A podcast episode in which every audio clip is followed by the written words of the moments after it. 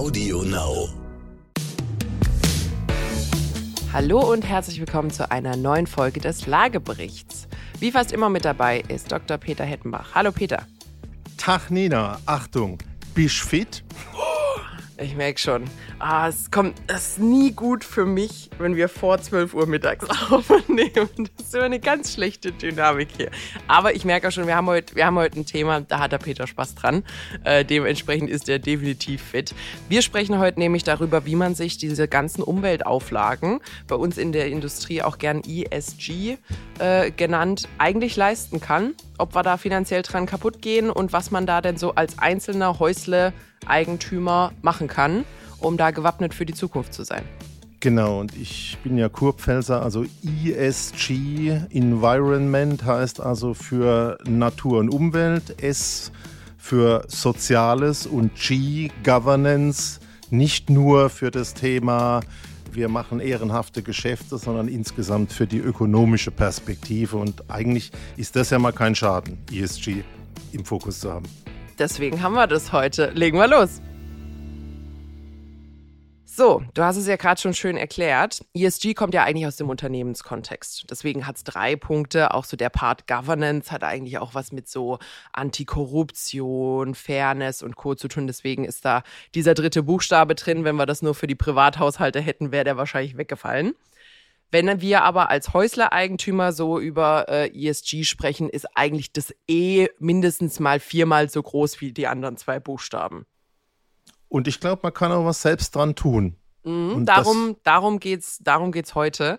Ich glaube, die explodierenden Energiekosten und was da gerade einfach so passiert, die Inflation zeigt den Leuten, wenn mein Haus in keinem guten energetischen Zustand ist, habe ich jetzt auf jeden Fall, ich sag mal, Handlungsdruck Jetzt tut es nämlich finanziell richtig, richtig weh, wenn man hohe Energiekosten hat. Es zeichnet sich ja aber auch schon sehr, sehr deutlich am Horizont ab, dass sowohl auf Bundesebene als auch auf EU-Ebene da so langsam die Daumenschrauben vorbereitet werden weil, ähm, vielleicht an der Stelle auch ein bisschen Kontext, der Immobiliensektor ein sehr, sehr bedeutender Sektor ist, wenn es um Energiebedarf plus CO2-Ausstoß äh, geht. Bei beidem ungefähr ein Drittel des Gesamten. Das ist natürlich brutal viel. Und der Immobiliensektor hat, ich meine, im vergangenen Jahr die eigentlichen Klimaziele verpasst, die dem Sektor aufersetzt wurden.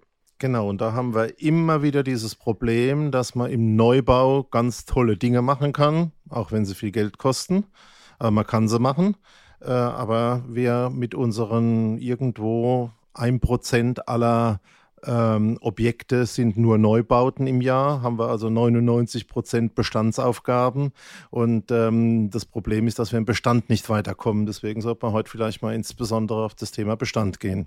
Genau, haben wir ja immer wieder. Das Schöne in Deutschland ist, wir bauen für die Ewigkeit. Das Schwierige in Deutschland ist, wir bauen für die Ewigkeit. Wenn sich da was ändert, wird das immer ein bisschen schwierig. Das gucken wir uns aber heute an. Ich glaube, viele haben so ein bisschen Bauchweh. Oh mein Gott, das wird irre teuer. Was kostet eine Wärmpumpe? Was kostet neues Dämmen? Was kostet ein Fenster? Was kommt da alles auf mich zu? Und überhaupt, ich bin schon 65. Wie soll ich mir das leisten?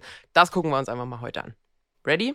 Ready. Wo willst du anfangen? Hast du vielleicht eine kleine Anekdote von deiner Baustelle? Du bist doch gerade, du bist doch gerade Bob der Baumeister. Äh, nee, das, das sammeln wir für einen eigenen Podcast. Oh, okay. Ähm, aber ich glaube, ähm, ja, äh, wenn man sich dieses Mal anschaut, äh, Bestand, Eigentümer können viel machen. Ähm, und das E ist ganz wichtig. Lass uns vielleicht mal äh, zum Start wirklich ein bisschen auseinandernehmen. Wenn ich jetzt ein Häuschen-Eigentümer bin oder auch äh, Wohnung als Mieter oder als Eigentümer habe, was versteckt sich denn hinter dem E? Das ist also jetzt nicht nur Energie, mhm. sondern Environment, also Umwelt, ähm, heißt, äh, ich denke, neben Energie im Wesentlichen auch das Thema Wasser, Abwasser und das Thema Müllmanagement. Mhm. Und da kannst du natürlich schon direkt was selber machen. Und ich glaube, das muss eine wichtige Botschaft sein. Ich glaube, es ist ja jetzt niemandem verborgen geblieben, dass es mir zu viele Kümmererebenen in Deutschland gibt, vom Landkreis über die Regierungspräsidien bis zu den Landesregierungen und ganz viele Kümmererebenen auf der Bundesebene. Und alle kümmern sich und haben nicht die Aufgabe, ein Ergebnis zu erzielen, sondern sich zu kümmern. Also neue Kümmererebenen helfen nicht, sondern ganz unten wirklich tun, pragmatisch anfangen. Und ähm, für jeden Häuscheneigentümer würde das zum Beispiel heißen, was für Ideen hat man denn zum Thema Müllmanagement? Wie machst denn du das zu Hause? Ja, Kaufst du dir den Fertigsalat im Supermarkt mit 23 Plastikverpackungen ähm, und das äh, hast du dann drei Tage in der Handtasche und schmeißt es dann irgendwo an der Bushaltestelle in den Korb? Das finde ich jetzt schon ziemlich frech von dir. Das, ich hatte ja gesagt, dass du fit bist. Das finde ich schon ziemlich frech von dir. Ähm, nee, also witzig, witzig, dass du sagst, ähm, weil ich tatsächlich mir letztens dachte, meine Güte, also ich wohne allein und ich bin ja wenig daheim eigentlich. Das heißt, ich koche, wenn überhaupt, ein Abendessen zu Hause. Das war's. Ich frühstück nicht daheim, ich esse nicht zum Mittag. Und ich produziere so viel Müll. Das, das ist unglaublich. Also ich muss zugeben, ich gehe jetzt auch nicht in irgendeinen Unverpacktladen, ähm, aber ich kaufe ganz normal ein. Ähm, ich glaube aber gerade als Single-Haushalt, äh, wir sind jetzt noch zwei zu Hause, alle Kinder ja. sind weg. Äh, du kaufst kleinere Verpackungen, damit hast du mehr Zeugs da stehen. Ja. Zum Schluss hast du noch Kaffeekapselmaschine und dann nee, ist es passiert. Nee, ich habe eine Siebträgermaschine, das würde ich an der Stelle gerne, gerne einmal kurz das sagen. gut, hinterher erklärst ja. du mir, was eine Siebträgermaschine ist, aber ja. ist, ich habe es verstanden. So, ähm, nee, also, aber man kann ja einiges machen und was ich wirklich toll finde, ist, inzwischen gibt es sogar für Miethaushalte oder auch Wohnungen, äh, ist zum Beispiel Kompostieren ist ja inzwischen ziemlich trendy geworden. Kompostieren. Da gibt es inzwischen so kleine, ich würde mal sagen, ungefähr Kühlboxgröße, ein bisschen größer, Kompostieranlagen, die kannst du irgendwie auf den Balkon stellen. Ähm, und dann sind die auch ohne große Geruchsbelästigung für die Nachbarn oder sonst irgendwas, machen die kleinen Würmchen da ihr Ding. Habe ich zugegebenermaßen noch nicht. Ähm, aber auch, weil es bei mir gar nicht so viel zu kompostieren gibt. Fände ich aber ein schöner Ansatz. Und finde ich auch schön, dass die Industrie da gerade drauf springt. Also ich habe auch keinen. Interessanter macht. Wenn du zwei besorgst, ich kaufe auch eine mit. Okay. Wir fangen an. Okay, wir gucken also mal. Das erste Ergebnis aus, aus, dem Podcast. Alles klar. Aber ich, ich glaube, also es ist ja wirklich so, wenn du dir den Müll anschaust, hast du jetzt gerade mal, äh, ist keine Schleichwerbung, Amazon-Lieferdienste, Berge von Kartons Sieht jeder an seiner grünen Tonne. Sieht es wirklich jeder oder siehst es besonders du? das sehe natürlich ich. ja. Und ähm, aber ich denke, jeder weiß, was damit gemeint mhm. ist. Aber das Zeug kriegst du ja noch wenigstens einigermaßen entsorgt. Mhm. Aber diesen ganzen Kompostiermist, den wirklich zu Hause auf dem Balkon zu, zu arbeiten, wäre mal ein ganz konkreter Ansatz, wo man keine Behörden und keinen Staat dazu braucht, sondern wo man anfangen kann. Mhm. Und ähm, mit dem ganzen Verpackungszeug, ähm, ich glaube, das ist jetzt nochmal eine neue Qualität, die da entstanden ist, äh, wenn der Amazon-Mann fünfmal am Tag kommt äh, und bei uns zumindest hier die Mülltonne innerhalb von einem Tag äh, 240 Liter große Mülltonne voll macht. Also an der Stelle äh, zunächst einmal natürlich im Konsum äh, gucken. Wenn man bei Amazon bestellt, gibt es zum Beispiel die äh, Auswahl, dass man äh, ein bisschen länger wartet. Dafür wird alles zusammen verschickt. Das heißt nur ein großer Karton anstatt sechs kleine, die aus der, aus der ähm, Bestellung rauskommen.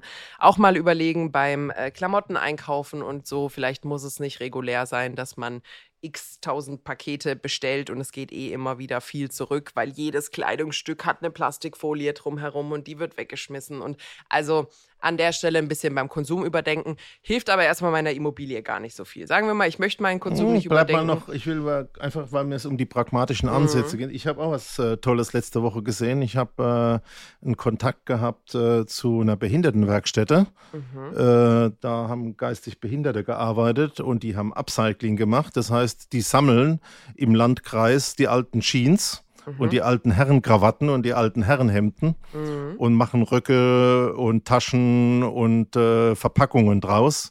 Also wir wollen jetzt nicht heilig äh, sprechen, aber ich glaube, beim Thema Müll kann man sich selber Gedanken machen und direkt Ansätze finden, die auch bezahlbar sind für jemanden, der wenig Geld hat. Mhm. Und ich glaube, mehr sollte man dazu auch nicht sagen. Ähm, aber wir sind beim zweiten Punkt, ähm, beim Thema Wasser, Abwasser. Mhm. Was würde denn da einfallen? Was kannst du denn da in deinem eigenen Haushalt machen? Also in meiner Mietwohnung kann man zunächst einmal, wie heißen diese kleinen Nupsis unten bei den Perlator? Perlator. Perlator. Perlator. Perlator. Das sind quasi diese kleinen Siebe. Siebe, genau, die vorne am Wasserhahn dran sind und die kann man feiner oder weniger fein haben, sodass da mit höherem Druck Wasser rauskommt. Dann fühlt sich's bei weniger Wasser an wie mehr Wasser. Gleiches gilt für die Dusche. Es gibt unterschiedliche Duschköpfe. Es gibt welche, die also wirklich mit sehr feinen Löchern und Perforationen dafür sorgen, dass da mit hohem Druck Wasser rauskommt und dann braucht man weniger. Das wäre zum Beispiel auch Mietwohnungen erlaubt. Da verändert man nichts irgendwie an der Wohnung, darf das sehr gerne machen. Auch mit dem Mieter mal zu sprechen, falls noch nicht vorhanden und Spülkästen mit so einem Zweitastensystem, wenig mhm. und viel Wasser, wäre was, was man im Bestand bezahlbar machen kann. Ja. Äh, die Kloschüssel ist sowieso alle 20 Jahre hin. Ähm, also äh, das wäre was, was man auf jeden Fall tun kann. Mhm.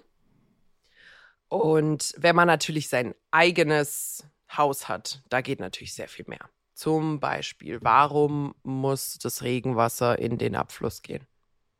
wenn man doch einen schönen Garten hat. Genau, und man muss auch nicht die teuerste Lösung mit der Zisterne, also auf Deutsch das Regenfass unter der Erde mit elektronischer Steuerung und App mhm. äh, im Extremstfall. Äh, also auf Deutsch das Thema, nimmt das Rohr, was vom Dach kommt und macht das alte Prinzip ähm, der äh, Regentonne. Und gerade jetzt, wir haben heute wieder Spitzentemperaturen und Hitzewelle.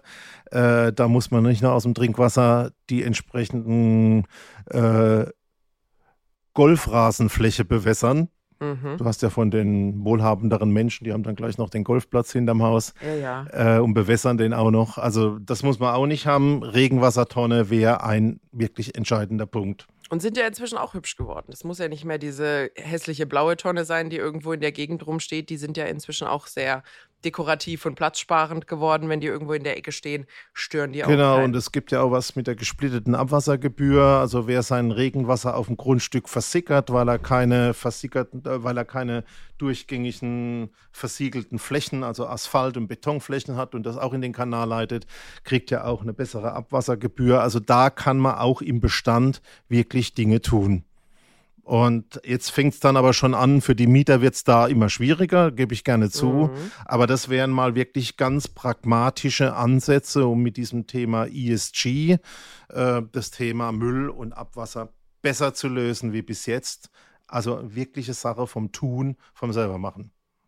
Und der Mieter yes. müsste halt mal vielleicht mit seiner Hausgemeinschaft sprechen und der WEG-Eigentümer, also der eine Eigentumswohnung in der Hausgemeinschaft hat, mit seinem Verwalter und mal überlegen, welche Investitionen bringen denn den besten Nutzen.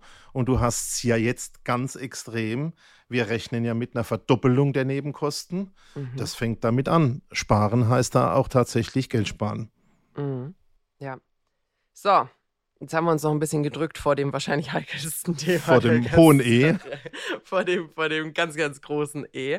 Äh, nämlich eigentlich Energiebedarf, nennen wir es jetzt einfach mal. Also Energieverbrauch, aber vielleicht auch Energieerzeugung. Da bist du ja großer, großer Fan davon. Na, also wir haben zwei Dinge. Äh, wie viel verbrauche ich den? Mhm.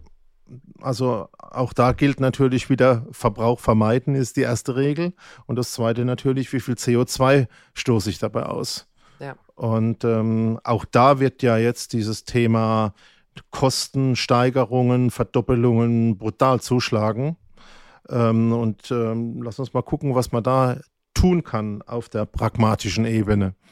Genau, vielleicht ein Satz vorab. Wenn ihr in dem Bereich etwas tun wollt, dann solltet ihr das jetzt tun. Weil wenn die Temperaturen anfangen zu fallen, dann wird das jedem einfallen und dann habt ihr einen ähnlichen Effekt wie zum Beispiel, sobald das Thermometer das erste Mal die 25 Grad erreicht, kosten alle mobilen Klimageräte doppelt so viel wie eine Woche vorher auch. Also macht euch jetzt schlau und macht jetzt die kleinen Upgrades, wenn ihr welche machen wollt. Es wird deutlich günstiger sein, als wenn dann die Heizungen wieder für den Herbst-Winter angeschmissen werden. Oder wenn nochmal schlechte News von Herrn Habeck kommen, äh, kommt ja gerade auch irgendwie im, im Wochenrhythmus, Ganz dass sich da die Situation verschärft. So, womit fangen wir an? Ich würde bei dem Bestand bleiben. Das und ähm, es gibt natürlich das Problem, dass Mieter oder Eigentümer in der Wohneigentümergemeinschaft natürlich weniger Instrumente zur Verfügung haben, aber ich glaube nicht keine. Äh, fangen wir mal deswegen an im Bestand bei den Eigenheimen, also den sogenannten Ein- und Zweifamilienhäusern. Wir können ja erstmal kurz die Miete abfrühstücken. Können wir auch zwei, machen. Zwei, drei Sätze, dann gehen wir in das größere Thema. Also beim Thema Heizen und Energie ist man natürlich ein bisschen eingeschränkt als Mieter. Ich kann jetzt nicht meine Fenster austauschen und ich kann auch nicht meine Wohnung dämmen. Aber was ich zum Beispiel kann und was ich in der Regel auch darf, weil das äh, ohne Probleme rückgebaut werden kann, ist zum Beispiel ähm, als Element von Smart Home diese schlauen Heizungsregulierer an der Stelle nachzurüsten. Da muss man auch nichts großartig verändern. Dann nimmt man einfach Ventile. Die? Dankeschön. Dann nimmt man einfach die Ventile. Das ist dieses weiße Ding, an dem ihr die Heizung von 1 auf 5 dreht oder von Schneeflocke auf 5. Ähm, die kann man abnehmen. Die gibt es in Smart. Das heißt, ihr setzt einfach dieses smarte Ding äh, drauf richtet das in der App ein, ist überschaubar in den Kosten, aber auch da wahrscheinlich jetzt günstiger als im September, Oktober. Macht euch da also mal schlau, macht ein paar Preisvergleiche. Das kann schon mal enorm helfen, vor allem wenn ihr äh, viel nicht zu Hause seid und dann einfach dafür sorgen müsst, dass ihr vielleicht nicht die Heizung anlasst oder damit da möglichst eff effizient warm gehalten oder wieder warm gemacht wird, wenn ihr es warm braucht. Ähm, das würde sehr, sehr viel helfen. Ansonsten die alten Oma-Tricks, äh, Stoßlüften, nicht kippen, gucken, dass man möglichst wenig Räume heizt. Guckt auch mal wirklich so ein bisschen eure Türen an, wenn da natürlich ein zwei Zentimeter Spalt unten drunter ist. Vielleicht überlegt ihr euch, ob da was hingelegt wird. Ähm, Ähnliches auch wirklich Wärmebrücke Richtung Flur, Treppenhaus. Ähm, schaut, ob euch da wirklich Wärme flöten geht, ähm, damit ihr eure Bude da möglichst warm halten könnt. Ansonsten Türen zulassen im Winter. Ein Schlafzimmer muss keine 23 Grad haben. Lieber in eine dickere Decke investieren und gucken, dass man möglichst wenig Räume warm halten muss.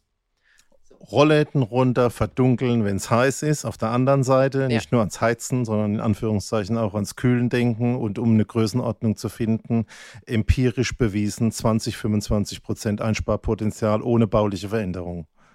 Mhm. Nur durch die Nutzung. Was ich noch spannend fände, als da habe ich letztens drüber nachgedacht. Es gibt ja diese elektrischen Heiz Strahler heißt es, glaube ich, auf Deutsch, oder? Elektro hm. ich weiß nicht, wo du hin willst. Also elektrische Heizgeräte, sage ich jetzt mal, die man in die Steckdose steckt. Die sind böse?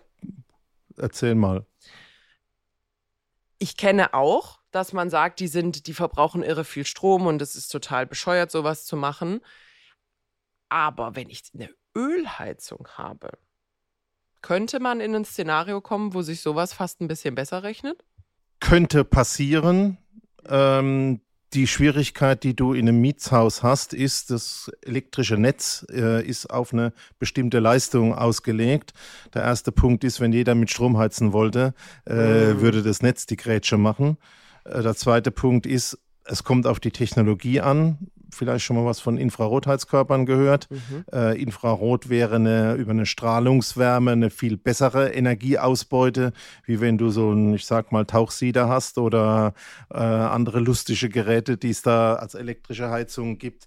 Äh, ist nicht ganz einfach. Ähm, ich glaube, dieses Thema erstmal zu überlegen, ähm, wie vermeide ich mal Verbrauch, das ist eins und der Rest muss in Absprachen mit der Hausgemeinschaft passieren. Ja. Ähm, und ich sage nicht, dass das Mieter nicht tun können und ich sage nicht, dass das WEG-Eigentümer nicht tun können, sondern ich glaube, eine wichtige Botschaft heute muss auch sein, wenn wir in den Pragmatismus kommen wollen, bitte nicht noch gucken, bis die 25 Kümmererebenen und ähm, der Sozialstaat ein was äh, für einen tut, sondern macht's selber, werdet aktiv und vielleicht noch eine Geschichte, wenn du jetzt schon so in die größeren Objekte gehst. Ich glaube, spätestens auf der Ebene der Gemeinde, mhm. und es gibt ja nicht nur Großstädte, sondern es gibt ja auch kleine Gemeinden mit 5500 ähm, oder mit 50.000 Einwohnern,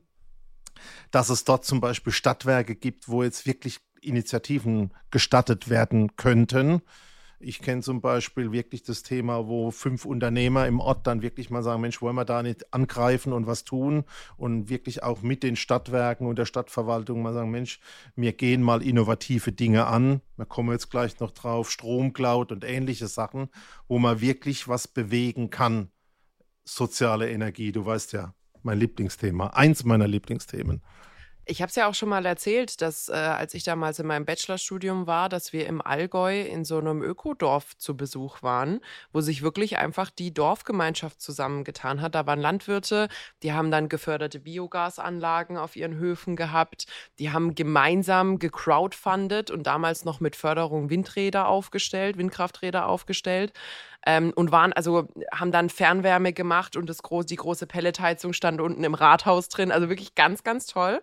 Ähm, und ich glaube, das ist tatsächlich vor allem für jeden, der jetzt nicht in der Großstadt wohnt, ähm, die beste Lösung, die man machen kann. Also, dass man wirklich sich zusammentut in der Dorfgemeinschaft und da was reißt ähm, und dann mit zum Beispiel einem schönen, einem schönen Projekt, was man in der Tasche hat oder einem schönen Beispiel vielleicht mal beim Landrat auftaucht und sagt, Genau, und ein bisschen wirklich soziale Energie schaffen, die Unternehmer ansprechen, die Vereine ansprechen, das, was früher die Dorfgemeinschaft insgesamt die Gemeinschaft ausgemacht hat, das anzusprechen und nicht zu sagen, wir sind ein Sozialstaat und der, der muss sich schon drum kümmern und ich brauche jetzt wieder den nächsten Heizkostenzuschuss und danach brauche ich was anderes.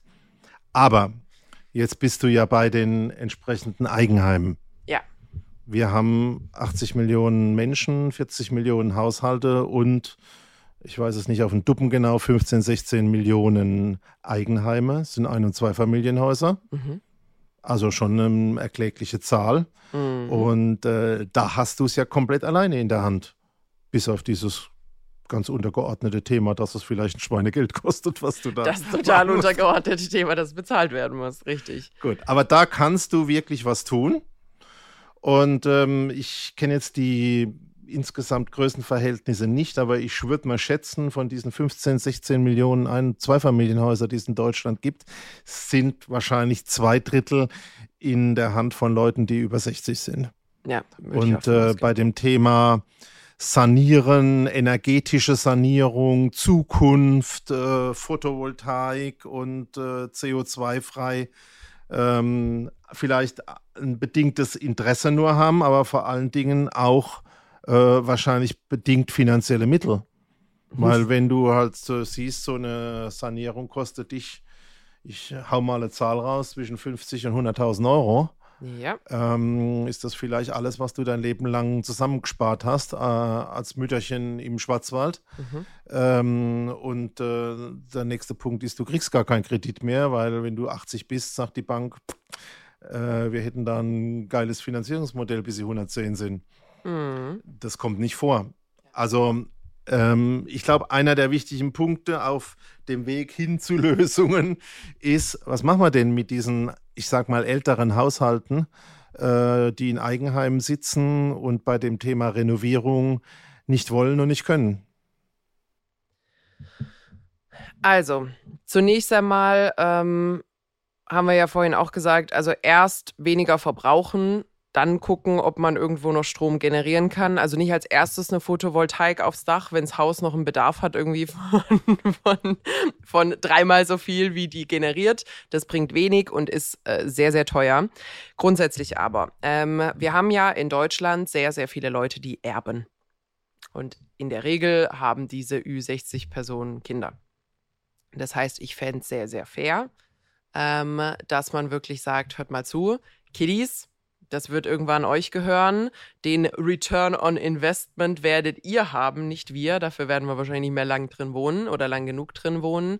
Äh, wie wäre es denn, wenn wir das als gemeinsames Projekt machen und dieses Haus gemeinsam aufwerten? Kann man dann auch sagen, hör zu, ähm, falls wir es doch verkaufen oder ihr wollt es nicht haben, kriegt ihr das wieder ausgezahlt, weil aufgewertet hat man die Immobilie ja gemeinsam, macht man da einen schönen Deal Also draus. ich würde da nicht so schnell drüber gehen. Das ist, glaube ich, ein ganz entscheidender Punkt. Mhm. Du solltest, glaube ich, jetzt, wenn du dieses Thema siehst, äh, die Nebenkosten, das Heizen, der Energieverbrauch, der Energieverbrauch wird steigen mit all ja. dem, was wir an Handys und Zeug brauchen, ähm, wird der Energieverbrauch und die Nebenkostensituation von einem Eigenheim ein wichtiger Wertfaktor sein. Mhm. Beziehungsweise ein Faktor, dass dein Gebäude nichts mehr wert ist. Ja, vor allem insofern, in ländlichen Gegenden. Und insofern hilft es, genau da anzusetzen. Und gerade auch, wenn man jetzt sagt, Mensch, das Häuschen ist irgendwo im Schwarzwald oder irgendwo im Odenwald oder irgendwo in der Eifel oder irgendwo an der Ostsee, äh, wo nicht gerade ein Touristenstrand in der unmittelbaren Nähe ist, ähm, solltest du dir überlegen, und das wäre, glaube ich, eine wichtige Geschichte für die Zukunft. Wie ist die Wertentwicklung im Verhältnis der Investition? Was kann ich denn wirtschaftlich tun, damit ich meinen Wert erhalte oder auch steigere? Und ich glaube, da wird wirklich die nachfolgende Generation benötigt. Insofern gebe ich dir recht.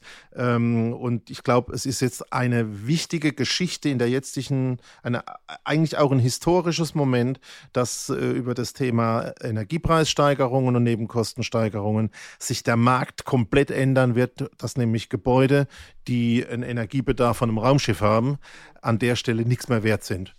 Die wird nur noch jemand haben wollen, der die Kosten abschätzen kann für die Sanierung. Da brauchen wir Instrumente dazu. Könnten vielleicht auch mal mir beim IEB was tun.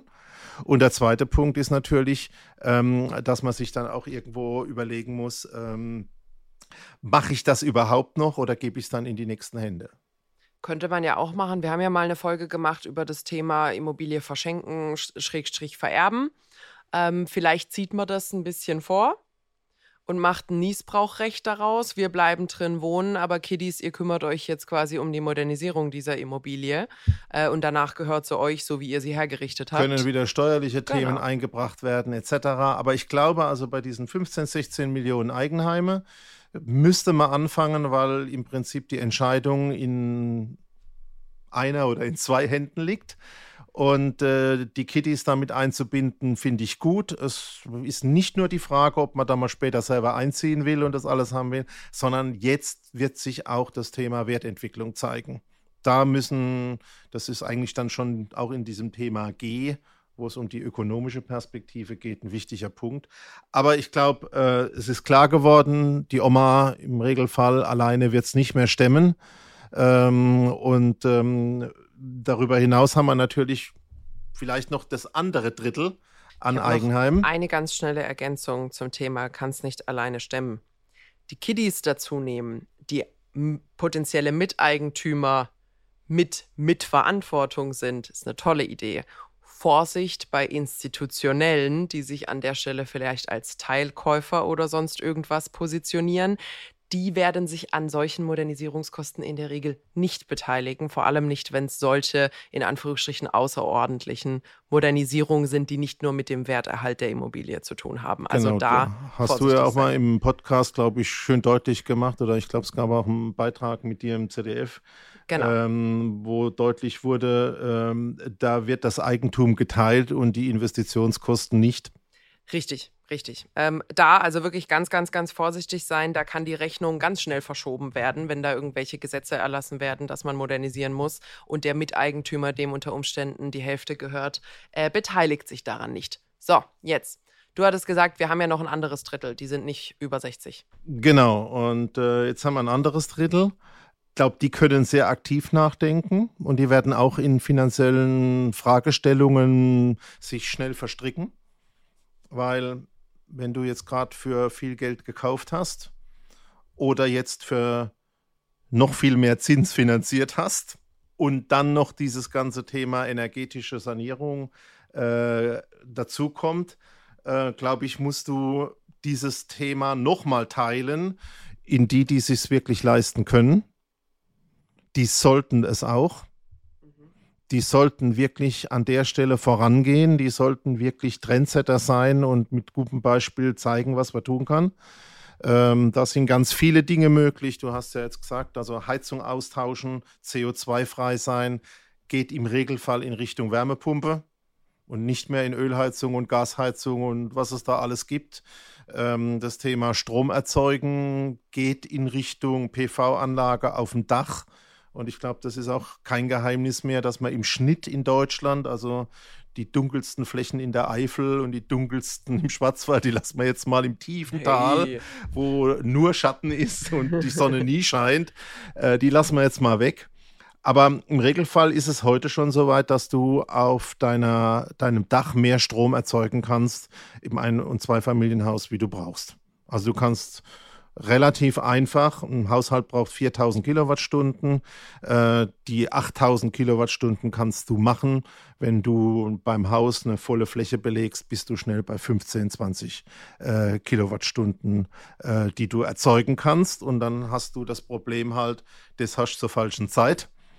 Ähm, da musst du wieder mit dem Speicher nachdenken oder dann kommen diese Cloud-Lösungen. Also das muss man sich so ähnlich vorstellen wie bei der Computer Cloud, wo man seine Daten irgendwo äh, im Prinzip unterbringen kann. Und ich glaube, dass die Eigentümer, die dazu grundsätzlich in der Lage sind, sich damit beschäftigen müssen, das ist ein eigenes Thema, ich habe jetzt eigentlich Strom und speichern und ja. Cloud angesprochen. Ähm, wir machen da jetzt keine Werbeveranstaltung und keine Fachveranstaltung draus, aber Cloud ist momentan auch noch in den Kinderschuhen. Muss man aufpassen. Es sind oft verdeckte Stromlieferverträge. Ähm, genau hinschauen, genau rechnen.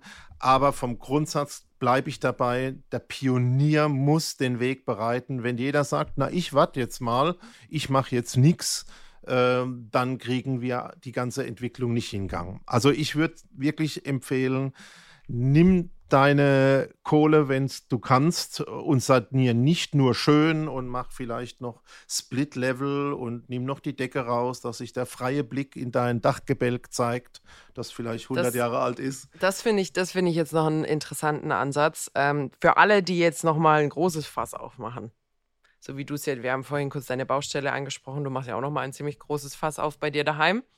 Ähm, wir sind wieder in einer Zeit, wo die Form der Funktion folgen sollte und nicht andersrum. Das heißt, du hast es gerade gesagt, äh, zieht wieder die Decken ein bisschen niedriger ein, hört auf, die Decken rauszurobben. Du hast Vielleicht ein Hausabschluss, ein Wohnungsabschluss und nicht nur ein offenes Treppenhaus. Genau, bitte nicht offenes Treppenhaus, das so richtig schön, äh, am besten vor, äh, alles loftig geschnitten, keine einzige Tür, die man irgendwie nutzen kann, damit wirklich die Wärme sich komplett oben staut und man unten friert. Also guckt da bitte wirklich, dass ihr wieder ein bisschen abgeschlossenere Räume gestaltet, dass vor allem eure Aufenthaltsräume einfach heizbar sind ähm, und äh, dass ihr da, ja, also es nicht nur hübsch habt, ihr dürft es natürlich hübsch haben. Ihr bräuchtet jetzt keinen Keller, keinen Keller bauen mit kleinen Gefängniszellen. Aber da wird es jetzt wirklich wieder Zeit, ähm, dass man da ein bisschen, ich sag mal, energiebewusster ähm, sich, sich aufstellt. Genau, und ich glaube, die mit Geld müssen Pioniere sein, die müssen dort wirklich Vorbilder sein, sie müssen es in ihrer Freundschaftsgruppe in ihrem Dorf, in ihrem Stadtteil sein. Und ähm, die, die die finanziellen Mittel nicht haben, weil sie schon halsgrausen voll sind äh, und vielleicht noch kleine Kinder haben und, und, und äh, ein Unternehmen gründen und was es sonst noch alles gibt, ähm, die müssen eben auch nochmal extremst schauen, wo sind die Maßnahmen mit äh, dem besten Preis-Leistungs-Verhältnis. Und dann bist du wieder bei dem Thema ähm, Thermostatsteuerungen und so weiter. 20, 30 Prozent ohne Investitionen. Beispielsweise auch ähm, sehr beliebtes Thema, haben wir auch schon mal gesprochen, hydraulischer Abgleich, dass die Heizung optimal eingestellt ist, sind solche wichtigen Punkte. Und heißt also, dieses ganze ESG-Thema ist ja eigentlich ähm, alter Wein in neuen Schläuchen. Mhm. Und ich glaube, äh, im Privatbereich heißt es, du hast es ja richtig gesagt, das S und das G sind vorgegeben. Du ja. lebst in deiner Stadt. Äh, es ist für dich theoretisch, ob es 50 Kilometer weiter äh, vielleicht sozialer wäre ähm, oder 5 Euro billiger. Ähm, das stellt sich ja bei den meisten nicht. Und damit hast du eigentlich jetzt ähm, die gleiche Aufgabenstellung wie früher. Ich glaube, dass jetzt ein ganz entscheidender Punkt entsteht. A, die Nebenkosten sind der Treiber, der Treiber für die Entwicklung und es sind auch der Treiber für die Werte des Hauses. Ja. Das war ja in den letzten zehn Glücksritterjahren nicht mehr so. Du kennst ja meinen Spruch, der Vervielfältiger ist die Währung. Also man hat nur geguckt, wie vielfache von der Jahresmiete kriege ich denn? Und der Sanierungsstand da drin hat kein Schwein interessiert. Und jetzt, glaube ich, kommt man dahin. Und das wäre also die Botschaft, dass man sagt, Mensch, das ESG ist eigentlich nur, wie kriege ich den Energiehaushalt von meinem Gebäude in den Griff? Wie kriege ich eine Kreislaufwirtschaft hin? Äh, wir haben noch wenig gesprochen über ressourcenschonend sein. Heißt auf Deutsch, wenn dein Gebäude nicht abreißt, sondern schon sanierst, hast du schon viel Ressourcen gespart. Aber ich glaube, ein ganz wichtiger zweiter Aspekt ist auch noch, dass du wirklich gucken musst, bei dir anzufangen in deiner Hausgemeinschaft und dass du vielleicht noch bis zur Stadt und deinen Stadtwerken gehst und dann aufhörst. Alles andere wird erlahmen, Jahrzehnte dauern und äh, nicht wesentlich weiterhelfen. So, fassen wir mal zusammen. Also, zunächst einmal, für alle zeichnet sich ab, es wird sich was tun. Es ist noch unklar, wie genau die Regeln aussehen werden und so weiter und so fort. Wenn du ein nagelneues Haus hast, kannst du dich zurücklehnen, wird dich nicht betreffen. Wenn du ein altes Haus hast und du denkst, ja, ja, ja, der alte Ölkessel, da denke ich schon seit fünf Jahren drüber nach, wirst du definitiv betroffen sein. Und ich glaube, jeder von uns kann auch ungefähr abschätzen, in was für eine Richtung es gehen wird. Ähm, dementsprechend warte nicht. Ich fand es richtig schön. Unser, unser Herr Wirtschaftsminister hat ja was gesagt. Sitzt also nicht zu Hause, wartet nicht auf irgendwelche Fördergelder und sagt, ihr müsst mir das bezahlen, wenn ihr wollt, dass ich was verändere. Der Herr Habeck hat es ja gesagt, wenn man das nur macht, wenn man einem dann 50 Euro geboten wird, kann ich nur sagen, die kriegst du nicht, Alter. Ähm, ich glaube, da ist was dran. Also, dass man wirklich sagt, hör zu, die Fördergelder werden nimmer und niemals, selbst wenn sie da sind und selbst wenn sie euch erreichen, auch nur ansatzweise decken, äh, was da gebraucht wird. Geht also wirklich ran mit kleinen, pragmatischen Schritten. Macht diese kleinen Änderungen über einen längeren Zeitraum. Ihr müsst nicht innerhalb von einem Monat eure Immobilie von uralt auf äh, KfW 40 Standard bringen. Und fangt beim Stromverbrauch und den Heizkosten an. Genau, fangt beim Stromverbrauch und den Heizkosten an, investiert in ein gutes Paar Wollsocken ähm, damit, damit ihr da gut aufgestellt seid. Nee, ich, ich habe äh, Sneaker an, aber es hat ja auch ungefähr 38 Grad hier gerade, weil der Peter spart nämlich an der Klimaanlage hier bei mir im Büro. Wir sind auch umweltbewusst. Nee, ähm, an der Stelle, wir haben es vorhin gesagt, ein ganz, ganz großer Punkt ist Pragmatismus und ein ganz, ganz großer Punkt ist Tun. Wenn ihr wartet, dass es jemand für euch tut, werdet ihr lange, lange warten müssen. Und ihr werdet am Ende wahrscheinlich die sein, die abgestraft werden, weil man dann sagt, hört mal zu, eure ganzen Nachbarn, äh, die sind jetzt hier auf einem gewissen Level, ihr seid die Dreckschleudern im Ort. Das kann ja wohl nicht wahr sein. Da will sich keiner äh, wiederfinden in der Situation. Also macht euch schlau, guckt, was für euch Sinn macht. Äh, wo kann man sich da Beratung holen am besten, Peter? Also Energieberater wäre ein Punkt, äh, der muss aber wirklich auf ökonomische Dinge äh, spezialisiert sein und ich denke, der erste Schritt geht immer übers Internet. Ja, würde ich auch sagen. Da gibt es inzwischen so viele Ressourcen, weil das Thema ist ja brandheiß.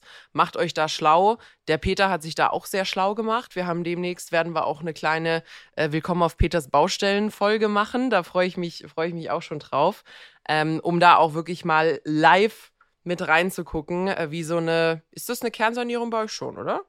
Ich bring dir mal ein Bild mit und dann stellst du keine Fragen mehr. Wie so eine Kernsanierung im Jahr 2022 auf der Baustelle von Peter B. Hettenbach aussehen kann. Gut. Finde ich eine tolle Zusammenfassung. Weißt du, was mir aufgefallen ist? Ha? Wir haben jetzt, was weiß ich, 30, 40 Minuten hinter uns. Dein Energielevel. Mein Energielevel. Und jetzt kommt nochmal die Frage: Bist du fit? Ich bin fitter. Ich habe noch einen kleinen Closer. Ich habe eine richtig schöne Kompostieranlage gefunden. Sag mir das Preisschild. Unter 200 Euro. Ich schenke sie dir, wenn ich mir keine holen muss. nee, die ist wirklich toll. Die, die kann sogar drin stehen und alles hat wahnsinnig gute Bewertungen. Aber die Bewertungen sind auch, oh, es braucht ein bisschen, bis man sich da eingefunden hat. Am Anfang hauen einem die Würmer auch so ein bisschen ab. Und ich kann die ja nicht auf dem Balkon stehen lassen, weil mein Balkon ist nicht temperaturstabil genug. Also das stellen wir nochmal zurück. Wir ich machen kann keine, keine Würmer in der Wohnung haben. Deswegen würde ich einfach meine auch in deinen Garten stellen. Und dann ist es so wie eine, wie eine Kompostpatenschaft. Weißt du? Das ist doch toll. Und dann hätte ich gern auch so eine kleine Ecke deines Gartens. Also grundsätzlich will ich keine Patenkinder. Wir denken über das Thema nochmal nach. Gucken wir uns nochmal an. Könnt ihr euch aber auch schlau machen, wenn ihr weniger Angst vor Würmern habt als ich. Äh, und vielleicht, also die stehen besonders gut irgendwo in einem Keller oder so, was halt ein bisschen stabile Temperaturen gibt. Guckt euch mal an, gibt es inzwischen äh, stylische und günstige Lösungen. So, das war's für heute. Genug gequatscht. Habe fertig. Sehr schön. Dann geh du mal zurück auf deine Baustelle, ein bisschen Content sammeln für die nächste Folge. Und Genau. ansonsten euch allen eine schöne Woche. Das war's mit uns. Und ihr findet uns natürlich wie immer mittwochs bei Audio Now und überall, wo es Podcasts gibt. Auf Bis eine dann. gute Zukunft mit Immobilien.